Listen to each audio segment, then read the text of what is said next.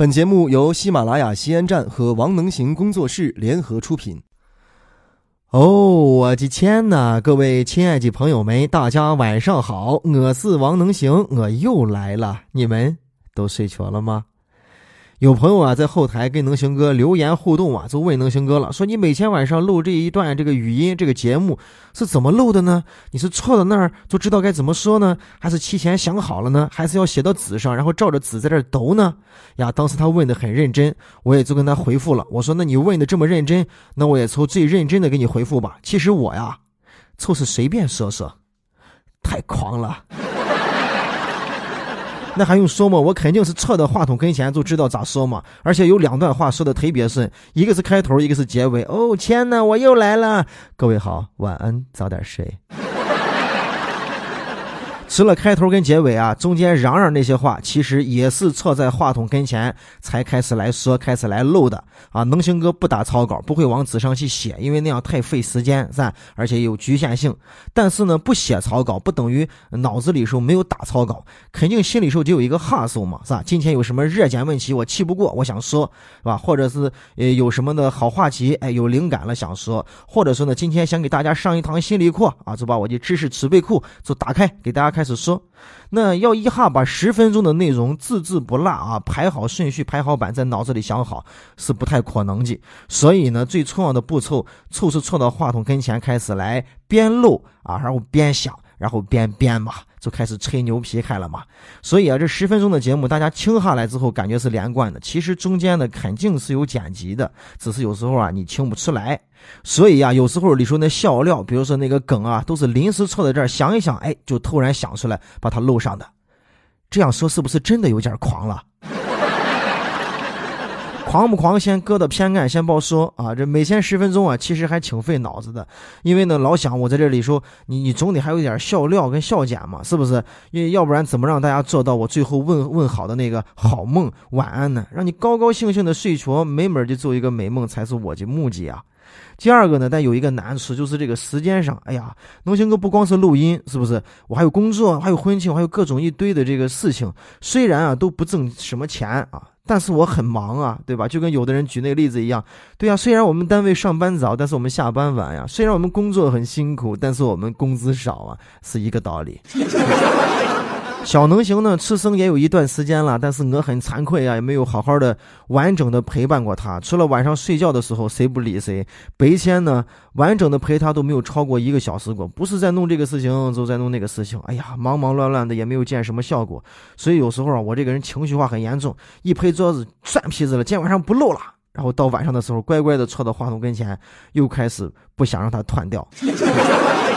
其实啊。好多回，大多数呢都是赶到晚上那十点多了，死到够门子了，才刚刚把它录好、剪辑好、编辑好，点了个发送。所以有时候你看迟到，那已经是我尽最大的努力了。那说到这儿呢，也没有什么笑点。有朋友可能就要问了：能行哥，你说了半天这么长一串，你到底想表达什么呢？其实呀，我就是想表达一下，坐在电脑跟前不打草稿、胡吹冒料、吹牛逼是我的特长啊！怎么样啊？我有什么办法呀？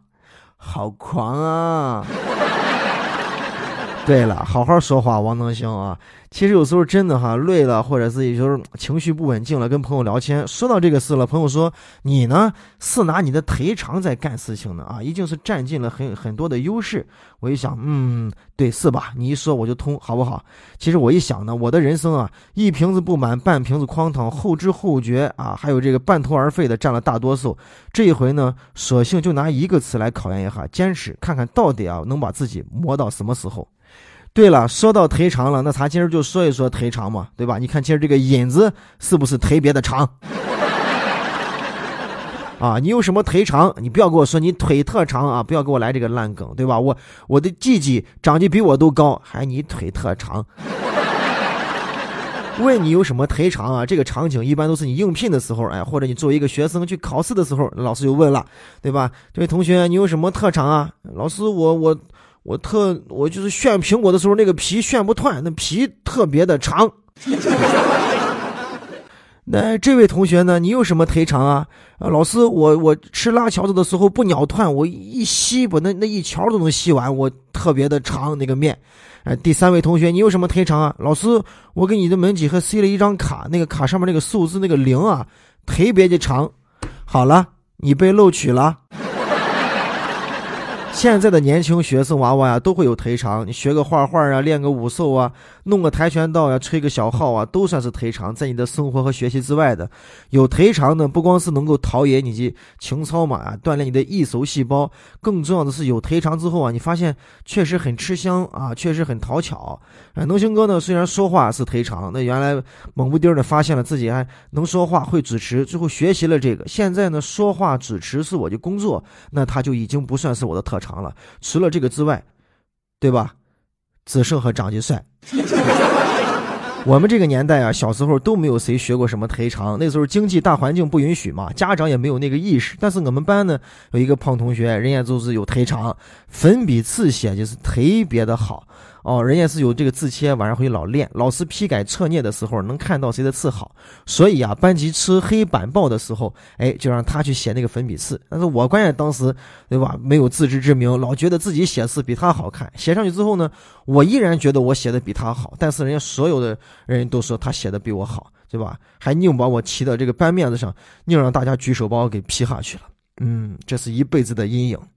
所以从那个之后呢，我就开始立下斗誓，对吧？我要好好的去练字，我要让你们都说我写的字是最好的、最标准的、最规范的，对吧？于是我就发明了一种新的语言跟文字，你们谁都不知道，我就随便画了。能行哥呀，没有过相亲的经历，但是呢，有过应聘的经历。有一回应聘呢，能行哥应聘一个媒体啊，在江苏，对吧？去之前那时候还是学生的状态嘛，还说那要不然买一身新衣裳算了，然后到不知道哪个小店买了一身自己觉得最贴身的一条牛仔裤啊。现在再看到当时应聘照的那个照片呀，哎呀，还是个微辣，我说嗨巴拉坦。到那儿之后啊，有全归各地的这个应聘者都聚集在江苏这个地方了，对吧？人家招聘方就请大家一块儿来吃个饭。席间呢，你就会发现啊，有特长是多么重要的一个事情。人家领导在指位着坐着嘛，然后底下有招待的这几个人啊，办公室的这个主任呀、人力资源部的，就说来哪位来坐到领导的旁边。那按能行哥这个性格，那肯定有社交恐惧症啊，好孩子，我恨不得我就在门外前，我搁了到位，我端上一碗老碗这儿燃面，我可不想坐桌子。但是没有办法，我就坐到这个最远。的上菜的这个位置，这个时候呢，有一个男同学，有故事的男同学举手说：“我来。”很大方的坐到领导的这个旁边。席间呢，大家吃啊、喝呀、敬酒啊。哎呀，也怪能行哥经验少，人家最后还要唱歌，要表演节目呢。人家这个主任就说：“来，谁给大家表演个节目？”哎呀，大家都比较沉默，有人想跃跃欲试，但有人你能看出来跟能行哥一个性格。坐在领导旁边这个小伙子，人家就说：“好，那我来。”啊，然后人家搂起来就唱了一首歌，还挺好听的，这才艺就给展示出来了，他的特长啊，对吧？哎呀，我当时就害怕捡到我，捡到我，你捡到我唱歌，哎呀，我咋办？我只会唱一个那地道战，我哎呀，我紧张的很。后来呢，第二天那错开始考试了，对不对？考试完了之后，这答题呀，或者这个面试呀，哎，都过了之后，最后呢，唱歌的那个小伙子呢，果然是留下了。当然呢，他不是说人家就唱歌了，人家才能留下，人家可能就是真正的考的好。但是呢，这么主动、积极、大方的去展示、表现自己，是做媒体人应该有的一个特质和特长，他也一定会给这个领导来加分的嘛。所以你看，有一个特长就多么的重要。所以从那个时候啊，我就从那个时候开始立下了斗誓，我一定要好好的唱歌，让你们都觉得我唱的好，唱的美，让你们分辨不来，对吧？所以我就自己发明了一种歌，哎呦哎呦，好听吗？随着年龄啊慢慢的增长，你会发现这个特长啊，不光光是说你会个啥拧技熟，是吧？你会吹个号啊，或者会这个敲个街舞呀，不是的，你会发现。有眼色也是一种特长啊，会来事也是一种特长啊。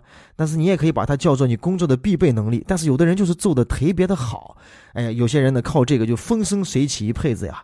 有懂历史的同学呢，肯定能引经据典，就说出很多历史的故事跟人物啊，给大家来听一听。那像咱们现在都年龄大了，对吧？你说要想再弄啥特长，老觉得可能时间上来不及了，是吧？然后各种工作又很繁琐很多，只能是培养兴趣了啊。兴趣喜欢啥，那就。多了，钓鱼、骑自行车、咋打麻将，都是你的特长。当然呢，你要真想啊，让自己有特长的话，不如就是把你手头的工作啊，你做什么工种、什么工作，把它一下给做到最好啊，让别人没有办法代替你，这个呢就会成为你的特长。但是有啥用嘛？说了这么多，做了这么多，不及人家颜值高吗？因为长得好是特长中的特长。